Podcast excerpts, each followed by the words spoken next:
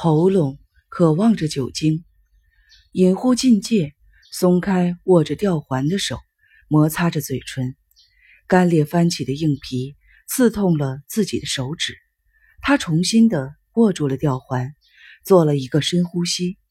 他已经八个小时没碰过威士忌了，这是近几年来头一遭。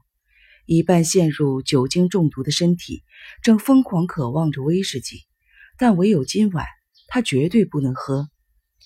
隐户转动脖子，以舒缓自己的情绪，同时偷看站在稍远处的那个男人。两人中间还夹杂着其他的乘客，看不见男人的全身。不过，那人块头并不大，应该算是次中量级的吧，顶多是中量级。隐户在现役时期属于轻量级，名列东洋头衔赛的冠军。一个外行的中量级根本不是他的对手。虽然退出拳坛至今已经快七年了，但是他的拳头并未丧失威力。只要没喝酒，就算和职业拳手对打。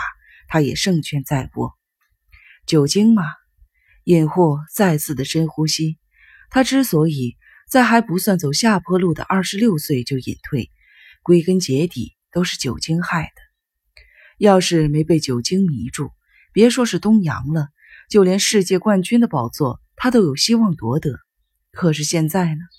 恐吓、欺诈、伤害，白吃白喝，他已经被警方逮捕过十几次了。没有固定的工作，也没有家庭，靠双拳赚来的钱早已经拿去买酒花光了，身边没剩下半个女人。简而言之，他已经没有任何可以当做生存目标的东西。偶尔会有黑道花钱雇佣他，虽然顶多只是当保镖，这种时候他便会克制饮酒量，尽情施展雇主赏识的拳脚功夫，不管对手是谁。一律毫不留情地出手痛殴，否则就接不到下一笔生意。当隐户狠揍对方时，他发觉他想打倒的其实只是过去的自己。他是要透过现在的自己比过去的自己更强的幻想，来确认现在这个自己的存在价值。但连他自己也很清楚，那只不过是幻想。赫然回过神来，才发现。不知不觉，电车已经停止，车门正敞着，目标男子的脑袋正朝出口移动。隐户慌忙地拨开了乘客，走向了车门，下了月台。他一边尾随着那个男人，一边看柱子上的标识。原来已经到了布田。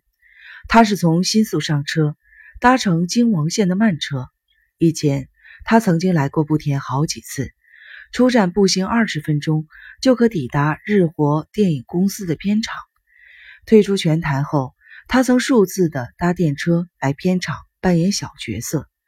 一想到那时他已连自用车也没了，就无端的涌起了怒火。男人出了车站，走向那条通往片场的路。那条路和甲州街道反方向，通向了多摩川。隐户握紧了拳头。时间已接近晚间的九点，他从白天一直跟踪那个男人，现在终于有机会可以不受任何干扰的动手了。男人穿着风衣，精神抖擞的大步的走着，年龄看起来虽然比隐户大一点，步伐倒是不赖。这样最好，如果对手太弱，打起来就没有意思了。光是揍一个迟钝的中年男人，犹如……他曾经为东洋轻量级冠军的称号，他觉得甚至可以让对方先打他两三拳也无妨。商店街终于走到底，路旁逐渐不见房舍，越过宽阔的十字街头，田地倒是多了起来，房舍分布更为稀疏，路上也几乎不见人迹。前方出现一群略高的建筑，正好是日活片场那一带。尹户皱起眉头，那不是公寓吗？这是怎么回事？片场被拆掉了。走在前面的男人突然驻足，转过身来，自己刚好来到路灯正下方。隐户一惊，差点停不下来，连忙躬身站住。他知道自己的脸已经完全暴露在灯光下。有什么事吗？看你好像一直在跟着我。男人慢条斯理地说，简直像是在问路一样，语气非常的从容。尹护顿时哑口无言。对方好整以暇的态度，似乎带有某种逼人的气势。那天上午，当雇主指着这个从西迪洼某栋公寓走出来的男人，命他下手时，其实尹护有种莫名的抗拒感。那个男人带着某种阴影，就像看到脱壳而出的武士刀一样，令他毛骨悚然。他觉得对方是个狠角色。现在再次回想起当时的印象，尹护不禁紧张起来。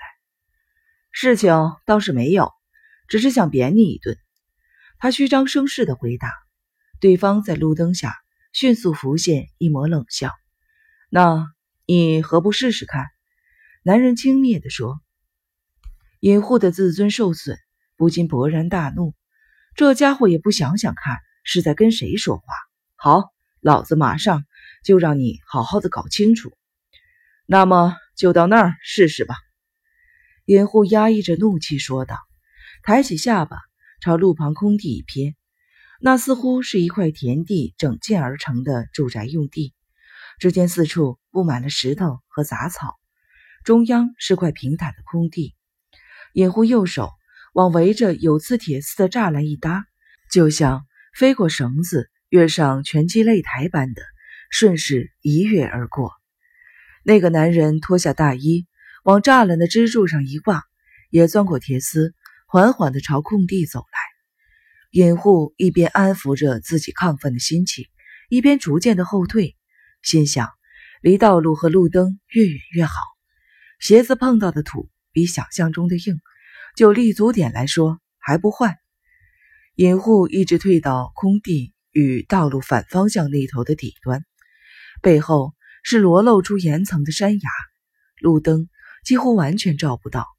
这是最适合打架的场所。他脱下了皮夹克，往远处一扔，做了个深呼吸，双拳紧握在胸前，摆好了架势。男人见状便说：“你是被淘汰的拳击手，你应该说我是成功转型的拳击手。怎么样，怕了吗？”男人没说话。脱下了格纹西装的外套，对折之后，静静地放在地上。即便是黑夜，对方的衬衫在隐护的视野中依旧白得耀眼。男人把腰一抬，同样举拳摆出架势。在隐护看来，男人的架势漏洞百出，别说是拳击了，对方显然连空手道都不会。隐护一边轻踩着拳击步伐之一的侧边滑步。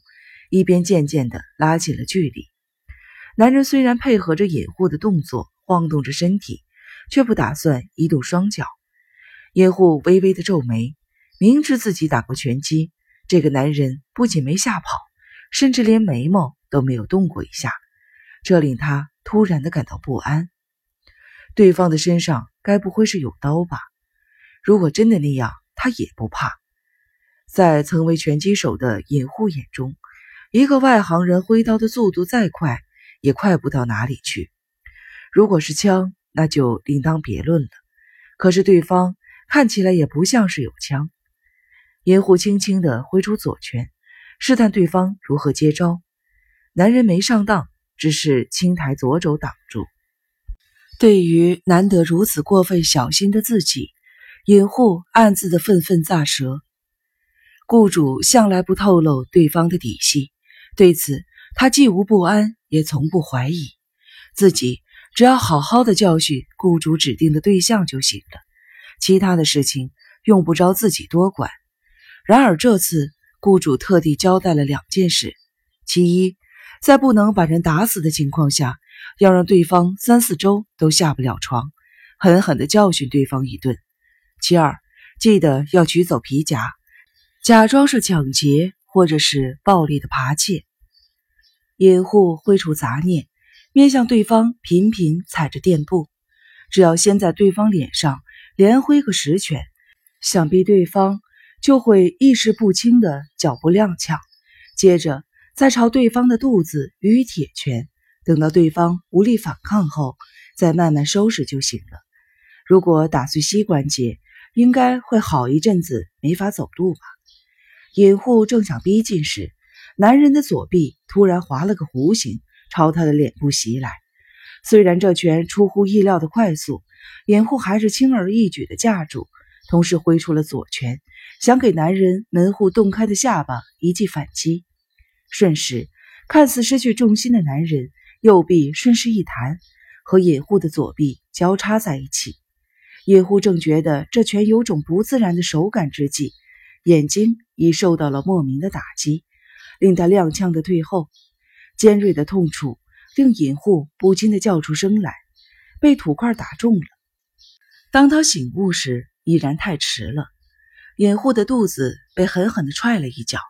整个人向后飞出去，宛如五脏六腑都被扯断般的疼痛，令他差点窒息，身体弓得像虾米一样满地的打滚，遭受奇袭的惊愕和愤怒逼得他发狂，还来不及喘口气，对方的鞋尖已陷入了隐护的身体，这一脚简直就像葬仪社员工钉棺材般的既准又狠，隐护弓起身子。好不容易才护住心窝和下体，仿佛坠落插满竹枪的陷阱似的激痛与恐惧袭来，他差点就要昏厥过去了。正当他感到攻击停止而安心的放松身体之际，对方仿佛算准了似的，侧腹又挨了一记。他不顾羞耻的放声的哀嚎，泪水汩汩而出，咬紧的牙缝之间流出带有血腥味的胃液。隐护趴在地上，后颈被男人狠狠地踩住。这种屈辱令隐护回想起当年迫使自己隐退的那个新人拳击手的强烈一击，自己就是被那一拳打下了擂台，从此陷入人生的泥沼的。但是此刻令隐护遭受这种下场的男人，并非拳击手。虽说事出意外，令他措手不及。但这还是他头一次被外行人打得这么惨。当男人把外套放在地上时，他早该料到对方会趁机抓起一把土。是谁派你来的？男人的声音从头顶传来。隐护没有回答，悄悄地睁开眼，余痛未消，但泥土已随着眼泪一起流出。远处的路灯光亮射入眼中，朦胧一片。体内又热又痛，他试着轻轻地扭动手脚关节处，看来并未骨折。是风明星夜雇你来的？隐护愣了一下，还是没有回答。就算撕了他的嘴，也不能说出雇主的名字。那不是颜面的问题，而是一旦说出，肯定会危及他的性命。皮夹拿出来给我看看。男人以冷静的语调继续说。掩护的脖子仍被踩着，左手伸进裤子口袋，但他早知道里面什么也没有装。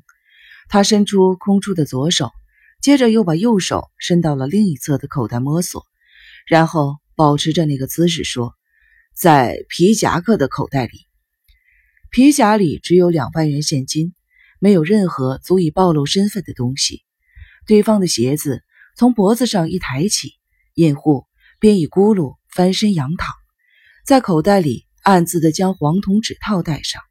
至今，他对自己仍有莫名的自傲，所以很少用上这玩意。但在目前的状态下，赤手空拳，他没把握能赢。第一拳就得重击对方，否则便会失去反击的机会。男人检查完他的夹克后，又走了回来，小心翼翼地站在隐护的头旁。你不回答。我就继续往你的头上踹。我可是要提醒你，我念大学时是足球队的，到时你的脑袋分家，我可不管。隐护感到男人是真的打算这么做，呃，千万不要，我说就是了。他故意紧憋着喉咙说话，我听不见，你说清楚一点，我发不出声音。隐护含泪的双眼微微的睁开，仰望男人凑近的脸庞。远处路灯的灯光隐约映现，那张脸突然的逼近，尹护身体一僵。他知道男人正弯腰俯身在自己的上方。就在同时，尹护将力量聚集在右臂，朝着上方挥出了套有黄铜指套的拳头，命中了。霎时间，他这么认为，但手臂传来并非命中的触感，而是在千钧一发之际被挡开的反作用力。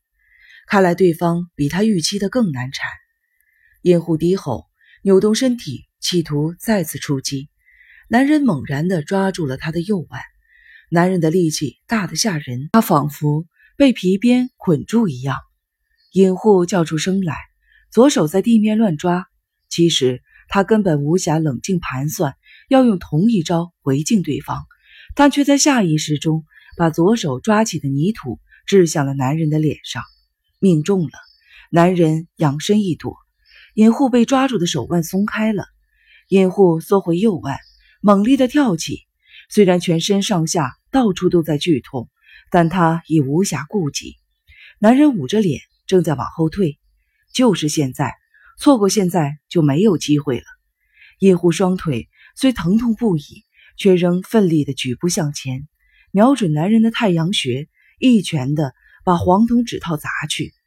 正忙着拍落眼中泥土的男人，可能是觉察到动静吧，抬起左肘去挡尹护的拳头，但坚硬的黄铜指套打碎了男人的手腕，令他扑了个空。男人不由得单膝跪倒。掩护原本要击向对方身体的左勾拳，于是击中了男人的胸口。男人往后翻倒，但顺势翻了个跟斗，又站了起来。掩护又往前迈了一步，黄铜指套朝弓着腰的男人的脸颊击去，正中目标。男人翻了个大跟斗，滚倒在地面。掩护恢复从容，一边耸肩喘气，一边俯视着男人。以往。被这种黄铜指套正中脸部的人，还没有一个站得起来。男人在地上像毛毛虫般的挣扎，最终以俯趴的姿势一点一点的屈膝爬起。尹护看了，大惊失色，慌忙之下，本想朝男人的侧腹踢去，但他念头一转，定睛旁观男人的行动，他差点就要对自己的拳头失去自信了。等到男人摇摇欲坠地站起，尹护瞄准腹部，挥拳将黄铜指套击去。男人猛然躬身倒地，胃里的东西全吐出来了。男人如此痛苦挣扎了好一会儿，过了三十秒，他又俯身趴起，试图站起来。尹护像见到鬼一样，直着眼瞪视着男人。这个男人连挨了两记前职业拳击手。以黄铜指套挥出的硬拳，居然还能站起来，而且连哼都不哼一声。男人终于步履蹒跚地站了起来时，尹护突然被一种难以隐喻的恐惧感驱使，他拽起了男人的领子，也不管是脸或是肚子，挥起拳头就是一阵乱打。他的脑门充血，已分不清自己到底在做什么。最后，终于手酸，把男人一扔。跌坐在地上，全身冒汗，心脏扑通乱跳，简直像用尽全力打了十五个回合似的。等他回过神来时，这才注意到男人在距离自己两三米之处，像块破布一样蜷伏在地上，动也不动。掩护缓缓地起身，窥探着男人，倏然间怀疑自己失手打死人的念头想过，不禁心惊肉跳。对于自己刚才在恐惧和愤怒驱使下失去分寸的行为，这时才慢半拍的萌生了悔意。过去他从未杀过人，更何况这次雇主还特别的嘱咐过，不可以杀了对方。掩护被不安的情绪压倒，下意识的往后退，正想擦汗之际，黄铜指套碰到了额头，他才豁然的清醒过来，连忙张开僵硬的手指。脱下了指套，在一旁找到夹克穿上。正要回到路上时，尹护注意到男人脱下来放在地上的外套。对了，必须伪装成是抢劫。他弯下腰，搜寻外套的暗袋，手碰到了一个像日记本的东西。他随意抽出，就着路灯的灯光一看，当场吓得差点心跳停止。金色的字体在黑暗中发光，那是警用手册。